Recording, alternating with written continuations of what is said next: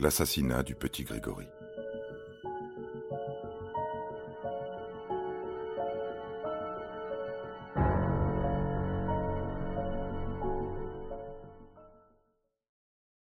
L'affaire Grégory Villemain, ou affaire du petit Grégory, est une affaire criminelle française qui débute le 16 octobre 1984 en fin d'après-midi, lorsque Christine Villemain signale la disparition de Grégory, son fils de 4 ans, du domicile familial situé à l'Épanche sur Vologne.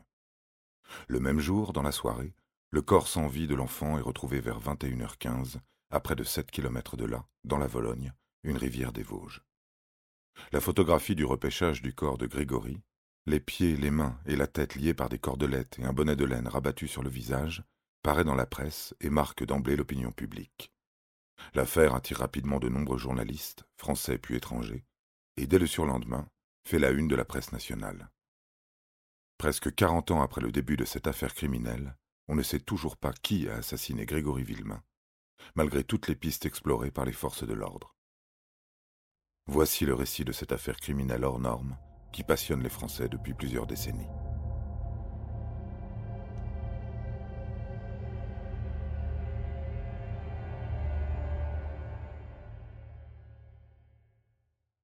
Le mardi 16 octobre 1984, vers 16h55, Christine Villemain, suivant ses habitudes, quitte son travail à l'épange et récupère son fils Grégory chez sa nourrice, Christine Jacot, dans son appartement situé au HLM du Guéchamp, dans le même village.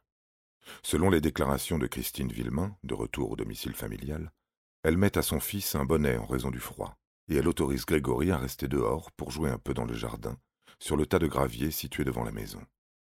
Christine, elle, se prépare à faire du repassage. Elle met la radio à un volume élevé, de façon à entendre l'émission Les grosses têtes depuis la pièce où elle repasse son linge. À cette heure tardive d'octobre, elle décide de ne pas rouvrir les volets, que Jean-Marie, son époux, avait l'habitude de fermer le matin par crainte des cambrioleurs. Donc elle ne voit pas la route qui passe devant sa maison, et elle ne voit pas son enfant jouer dehors. Peu après 17h20, elle sort de sa maison pour demander à son fils de rentrer, mais ne reçoit aucune réponse. Ne le trouvant pas, Christine Villemain est prise de panique. Elle se précipite dans sa voiture et part à sa recherche, pensant que Grégory est retourné à pied chez sa nourrice, à quelques kilomètres de là, ou qu'il est parti rejoindre des camarades. En route, elle interroge des voisins, qui tous déclarent ne pas avoir vu le petit. Grégory Villemain a disparu pendant cet intervalle de 18 minutes entre 17h02 et 17h20, où il jouait devant sa maison, alors même qu'un voisin est passé promener son chien sur cette route, comme chaque soir, que d'autres voisins étaient chez eux, et que Christine était à quelques mètres de Grégory, chez elle. Ses parents ne le reverront jamais vivant. L'affaire du petit Grégory commence.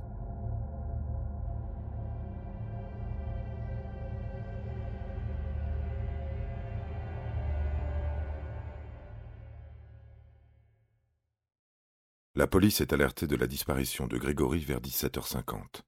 Entre-temps, une lettre anonyme a été postée pour revendiquer l'assassinat de Grégory. Elle sera reçue le lendemain. Le cachet de la poste sur le timbre portant l'heure de 17h15, quelques minutes après la disparition du petit Grégory. Et le Corbeau, cet informateur anonyme et menaçant, a aussi appelé Michel Villemain, le frère aîné de Jean-Marie, pour le prévenir du crime à 17h27 ou 17h32 selon les reconstitutions ultérieures de la police. Si le contenu ou même l'existence de l'appel téléphonique à Michel ont pu être mis en doute, il est avéré que c'est lui, Michel Villemain, l'oncle de Grégory, qui a alerté sa famille vers 17h30. Les recherches sont lancées par les forces de l'ordre, et à 21h15, quelques heures après sa disparition, le corps sans vie du petit garçon est retrouvé. Il est plaqué contre un barrage dans la Vologne, à Dossel, exactement à sept kilomètres en aval de l'épange. Ses mains, ses pieds et son cou sont liés par des cordelettes. Des journalistes assistent au repêchage du corps de Grégory par les pompiers. Un pompier encordé tient dans ses bras Grégory, qui est vêtu d'un anorak bleu, d'un pantalon de velours vert foncé et d'un bonnet de laine, rayé bleu et blanc, rabattu sur son visage. Une photographie prise à cet instant est publiée dans la presse le lendemain matin et va bouleverser tous ceux qui l'auront sous les yeux. Grégory Villemain, 4 ans, a été assassiné.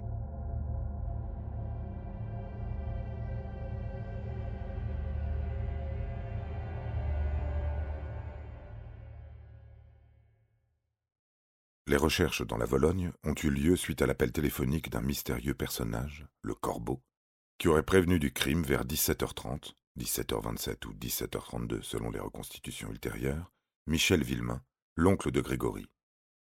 Le Corbeau dit qu'il l'appelle lui, faute d'avoir pu joindre Albert et Monique Villemain, les grands-parents du petit garçon. Je te téléphone car cela ne répond pas à côté. Je me suis vengé du chef et j'ai kidnappé son fils. Je l'ai étranglé et je l'ai jeté à la Vologne. Sa mère est en train de le rechercher, mais elle ne le trouvera pas. Ma vengeance est faite. Le lendemain, mercredi 17 octobre 1984, une lettre anonyme adressée à Jean-Marie Villemain revendique le crime. J'espère que tu mourras de chagrin, le chef. Ce n'est pas ton argent qui pourra te redonner ton fils. Voilà ma vengeance, pauvre con.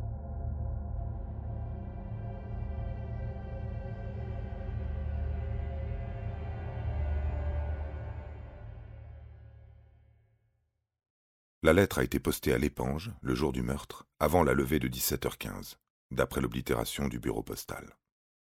Un corbeau à la voix rauque, ou peut-être une femme déguisant sa voix, comme le suggéreront certains experts au procès en 1993, harcelait toute la famille Villemain depuis plus de trois ans, et la mort de Grégory est considérée comme la mise à exécution des menaces proférées au cours de ces années. À ce jour, malgré certains enregistrements qui existent toujours, on ne sait s'il y a eu un ou plusieurs corbeaux, et ils n'ont jamais été identifiés formellement. Il y a de forts soupçons ayant successivement pesé sur différents membres de la famille Grégory Villemain. L'enquête n'a pas davantage mis en évidence de manière certaine le nombre exact, ni même le genre des corbeaux. Le mercredi 17 octobre 1984, le juge d'instruction Jean-Michel Lambert, âgé à l'époque de 32 ans, est saisi pour instruire le dossier. Comme il ne manquera pas de le rappeler à diverses reprises, il s'agit de la 180e information judiciaire sur les 229 qu'il aura eu à traiter durant l'année 1984 à Épinal. Il est relativement inexpérimenté, compte tenu de son jeune âge, et complètement débordé par le nombre d'autres affaires dont il doit s'occuper dans le même temps. L'autopsie du corps se déroule le lendemain des faits. Le corps de Grégory ne présente aucune trace de violence apparente. Il n'est pas remarqué d'hématome, même si l'on relève à la tête une échymose d'un centimètre de diamètre, avec décollement du cuir chevelu. La norac et le bonnet qu'il porte lorsqu'il est retrouvé inanimé dans la Vologne sont propres, et les cordelettes n'ont provoqué aucune égratignure. Il est relevé que sa bouche et ses narines sont couvertes en partie de salive écumeuse, que ses lèvres sont cyanosées et que ses poumons présentent des traces d'agonie asphyxique. Cependant, ils ne sont remplis que d'une faible quantité d'eau, et rien ne permet d'affirmer que celle-ci provient bien de la Vologne. On ne sait donc pas avec certitude si Grégory est mort noyé ou s'il a été jeté dans la Vologne, déjà mort. Son estomac contient seulement les résidus de la pomme que Grégory a consommée pour son goûter. Aucune trace d'alcool n'est retrouvée dans le sang, bien que celui-ci ait été prélevé en quantité insuffisante pour établir un bilan toxicologique complet. Aucune trace d'adrénaline, symptomatique de la peur, n'est retrouvée non plus. Les conclusions de l'autopsie sont les suivantes. La mort de l'enfant Grégory Villemain est directement et exclusivement en rapport avec une submersion vitale à double origine, asphyxique et inhibitrice. Cependant, elles ne permettent pas de déterminer si Grégory est mort noyé ailleurs que dans la Vologne avant d'y être jeté. Une noyade préalable dans une baignoire a été estimée possible, ou s'il a été jeté vivant dans les eaux de la Vologne, ni s'il a été ligoté avant ou après sa mort. Il a été reproché à cette autopsie d'avoir été un raté médico-légal ayant tout faussé, car incomplète et bâclée. L'ordonnance du juge datée du 17 octobre 1984 et adressée au docteur Gérard de Rennes et Elisabeth Pagel leur indique de procéder éventuellement à tout prélèvement en vue d'expertise ultérieure, mais le non-prélèvement des viscères de l'enfant empêche de savoir si celui-ci a été drogué au préalable avec une substance quelconque.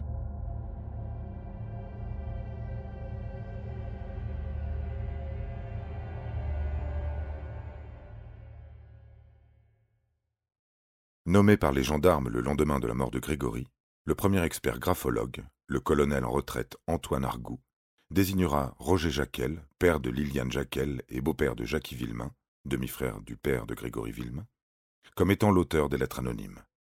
L'intéressé avait été longtemps soupçonné par les parents de Grégory Villemain d'être à l'origine des appels et des écrits anonymes. Mais l'enquête préliminaire le mettrait rapidement hors de cause en raison d'un solide alibi à l'heure du crime. Le mercredi 17 octobre 1984, des traces de pneus et l'empreinte d'une chaussure de femme sont découvertes sur le premier lieu supposé du crime, appelé lieu privilégié et situé au bord de la Vologne, le long d'une voie ferrée entre Décimon et Docelles. Le jeudi 18 octobre 1984, 140 membres ou proches de la famille Villemain sont soumis à l'épreuve de la dictée. Sous le contrôle des gendarmes, ces personnes recopient des pages d'écriture, dont le texte du dernier message du corbeau. Le lundi 22 octobre 1984, un premier portrait robot d'un homme qui aurait rôdé à côté de la poste de l'épange le soir du crime est diffusé. 40 ans, 1 mètre 80, de forte corpulence, portant des lunettes, avec des cheveux châtains mi-longs.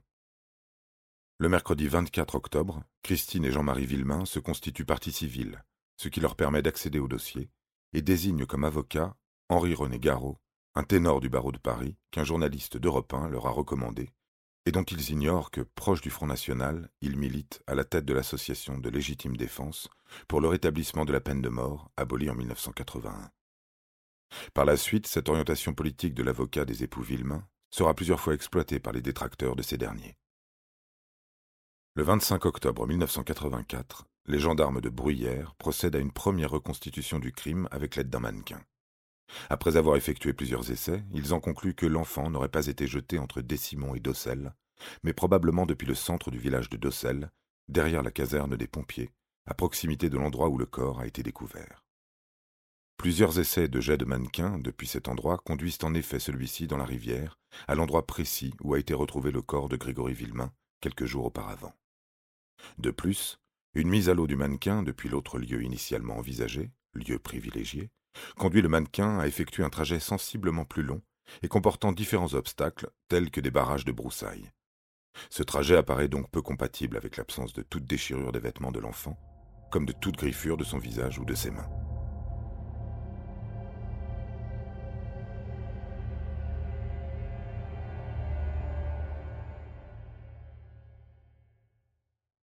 Le lundi 22 octobre, soit six jours après le crime, les gendarmes reçoivent un coup de téléphone du premier témoin spontané qui s'adresse à eux. Il s'agit de Marie-Ange Laroche, laquelle, curieusement, les appelle non pas de son domicile, mais d'un café. Son insistance à leur communiquer des doutes sur Jackie Villemain et sa femme Liliane, puis sur les Hollards, des parents éloignés des Villemain, ne manque pas de susciter la curiosité des gendarmes. Il la convoque à la gendarmerie et la place en garde à vue pour vérifier son emploi du temps. C'est après son témoignage insolite que les gendarmes sont amenés à interroger son mari, Bernard Laroche, sur son emploi du temps, et le suspectant à lui faire passer le test de la dictée, qu'ils adressent aussitôt à l'expert. Le vendredi 26 octobre, un deuxième portrait robot est diffusé. Après qu'un homme s'étant reconnu sur le premier et s'étant présenté spontanément à la gendarmerie a été mis hors de cause. Ce deuxième portrait, établi d'après les informations fournies par le tenancier d'un café de Dossel, situé à quelques dizaines de mètres du lieu supposé du crime, correspond à un homme d'âge assez mûr, au visage rond, portant des moustaches et des favoris. Le mardi 30 octobre, des responsables de l'enquête, l'expert en écriture et une graphologue parisienne se réunissent à la gendarmerie de Nancy. L'expert en écriture, qui a commencé ses travaux dans ce dossier, notamment l'étude des dictées, déclare que le corbeau pourrait être Bernard Laroche, mais demande plus de temps pour donner ses conclusions définitives. Malgré cela, Marie-Ange et Bernard Laroche sont arrêtés, lui à son domicile, elle à son travail, et placés en garde à vue le mercredi 31 octobre 1984. Mais les gendarmes n'obtiennent aucun aveu. Les deux époux sont libérés le lendemain, jeudi 1er novembre 1984, après avoir fourni chacun un alibi pour l'heure du crime. Marie-Ange affirme avoir travaillé de 13h à 21h à Gérardmer, et Bernard indique qu'à l'heure de l'enlèvement de l'enfant, il avait rendu visite à un collègue de travail dénommé Zonquin, lequel n'était pas à son domicile, puis avait retrouvé chez sa tante Louisette Jacob sa jeune belle-sœur Muriel Boll vers 17h20.